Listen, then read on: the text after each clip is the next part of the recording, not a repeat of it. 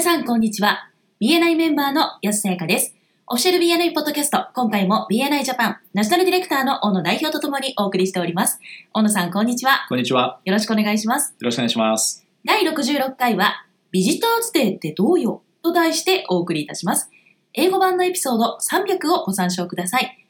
大野さん、ビジターズデーってどうよっていうタイトルなんですけど、 はい。ヤスさんのチャプターではビジターデーは開催されたことありますか、ないんですよ。ああ、そうなんですね。はい。あの過去80名近くのビジターにお越しいただいて定例会やった記憶はあるんですけど、はい。その時に準備で手紙は出していなかったですね。ああ、なるほどね。はい。はい。で、チャプターを成長させる手段っていうのはいろいろあるんですけれども、はい。その中でも目に見える成果っていうんですかね、をもたらす有効な手段の一つとして、ビジターズデーというものがありますと。はい。ただ念のためですね誤解がないようにというか繰り返しお伝えしておくと、えービジターズデーだけがですねチャプター成長の唯一の手段ということではないということだけ最初にお断りしておきますはい。で大きな効果を期待するのであればやはりオフィシャルな、まあ、正式なという意味ですねうんビジターズデーこれはあの通常2人のですねディレクターコンサルタントが進行を担当して通常の定例会とは違うそのビジターズデーのアジェンダに沿って行われますはい。でこれまでも日本国内で多くのチャプターが開催してきてるんですけれどもはい。 1回のビジターズデーで11名もの新メンバーを獲得したチャプターもあるんです、えー、すごいですね。。はいい、平均でそうですねばらつきはあるんですけども3名から6名といった実績でしょうか、ああ、き。はい、で一つ大事なポイントとしてはあのぶっつけ本番でやらないということはい。で準備をしっかりするということが肝ですねはい。そうですね。はい、ビジターズデーというものを単に大勢のビジターを招待するイベントなどと侮らないことここが大切ですはい。ビジターズデーのトレーニングを受けてマニュアルを手にしているのであればいいんですけれどもはい。そうでないのによく知ったかぶりをしてしまう人がいると思うんですよねはい。これはあのチャプターであのたくさんの人がですね時間を割いて準備をしてやっても成果が出なくなってしまうというようなことになりかねないのではい。そこは注意が必要ですうん。世界中で何千ものチャプターが何万回というビジターズデーをやってきていますのではい。その結果成功するためのマニュアルとか手順が存在していてえ私たちはそれを使える状態にあるということは知っておいてほしいんですねはい。ただこのトレーニングをですね日本では定期開催されていないのではい。担当のですねディレクターコンサルタントに相談していただきたいと思います、ああ、確かにあまり見かけないですもんね。。そううですねはい。はい、じゃあこのポッドキャストにもですねマニュアルとかアップロードして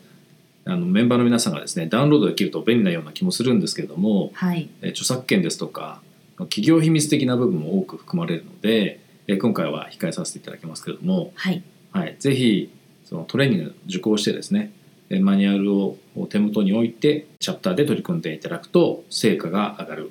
確実に成果が上がるビジターズデーになると思います。はい。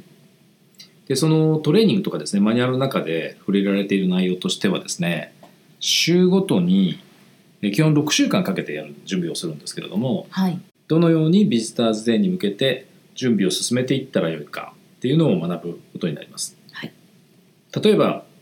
ビジターを招待する手紙のひな形を使って実際のイベントの詳細をですね反映することから始まってはい。メンバーごとにですねビジター候補者のリストを作成するためのえー手順が書かれていたりとかはい。それからコンタクトサークルのワークシートをご覧になったことあると思うんですけどもはい。これもマニュアルの一部になってますうん。なるほど。でそこにですねビジター税を成功させるためのお鍵がですね全て含まれているのではい。第1週目にはこれをそして第2週にはあれを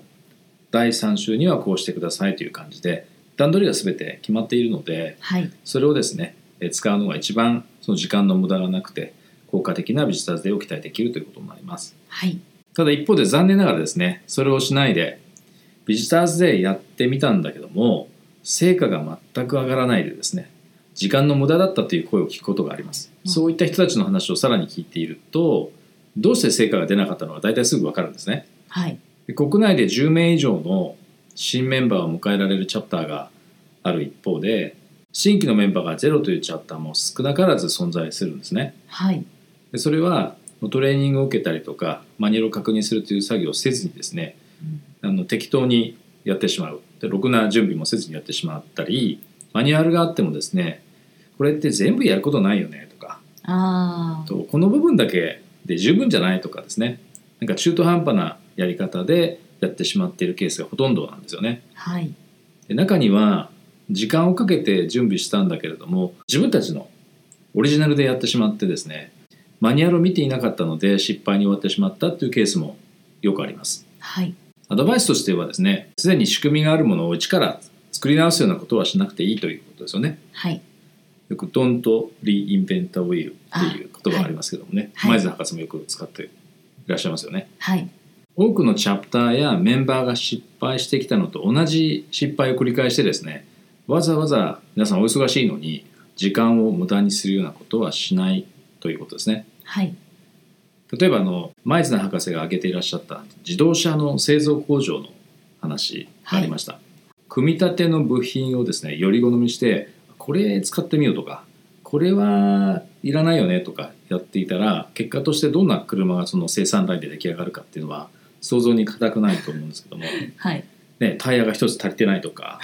そんな車乗りたくないですよね。怖いですね、うん、なのでビジターズデーをやるならば正しいやり方をまず学んでからその正しい手順に沿ってやるということが大切です。はいで世界中で成果が上がるということが30年以上かけて実証された手順に沿ってやるということですね。はいその他にも成果を出すための会場の選定方法だったり目標設定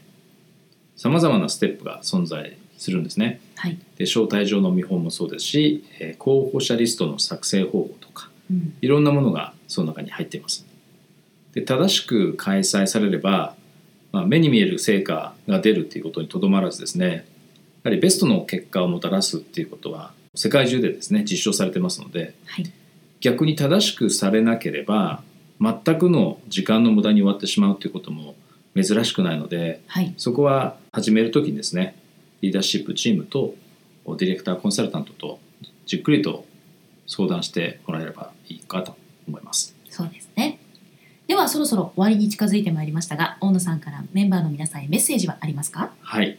正しいやり方でやってくださいっていうことは繰り返しもうすでに申し上げましたので、はいもう一つですね、皆さんにお伝えしておくことがあるとすれば、ビジターをですね、招待すること自体を目的にしないということですね。はいでビジター税そのものは目的地ではなくて